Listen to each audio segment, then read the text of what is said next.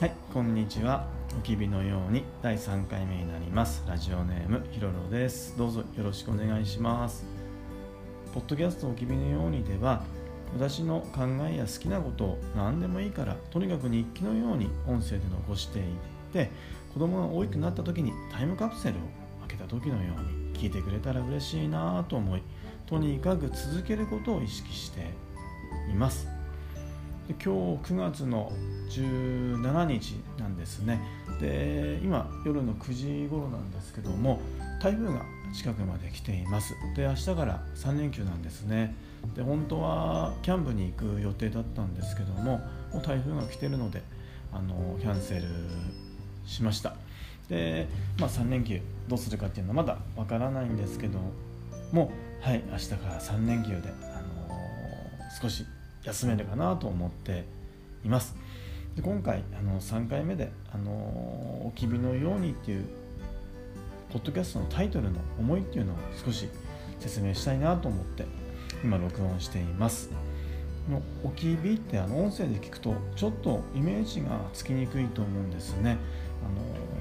おきびっていうのはあの熱く熱した炭火のことです。例えばあのバーベキューとかで炭を起こしてあの赤くなった状態の時あるじゃないですか。その赤くなった炭火。それが置き火って言います。普段ねあの置き火ってあの使わないですよね。私もね例えば炭を起こして、まあ、置き火の状態になった時に「あ置き火になった」って言わないですもんね「炭がやっとついたわ」ってあの言うんですけどもあのー、まあで赤く熱した炭火のことが置き火っていうんですで今回ねあの何でしょう炭火のようにって始めしようかなと思ったんですけどもでもね炭火じゃないなと思ってあのお父さんがねイメージしてるのはやっぱり置き火なんだなと思って置き火のようにっていうタイトルにしたんですでもう一つ理由があるんですけどもあの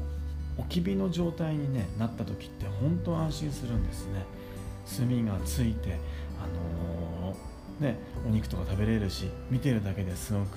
ね、和むし。あとこの置き火の状態ってね、あのー、しばらく、あのー、同じような状態でずっと続くんですね。だからすぐ消えたりしないっていうのは分かってるので本当安心するんです。だから、ね、お父さんはね、あのお母さんやね若ちゃんとかね大事な人たちにねいつまでも置き火のように見守ってたりね緩やかに適度な強さで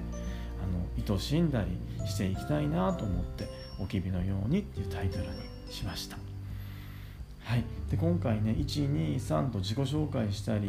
あのー、なんでポッドキャストを始めたのかとか話したり今日はねあのポッドキャストのタイトル「置き火のように」の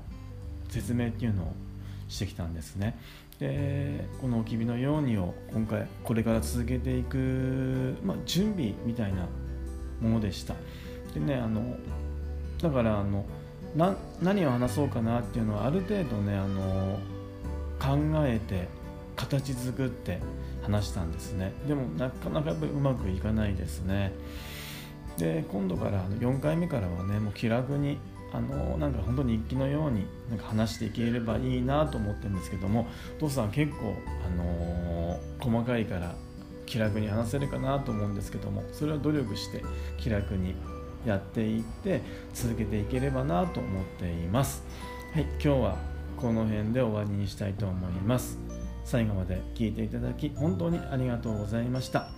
ではまた。ありがとうございます。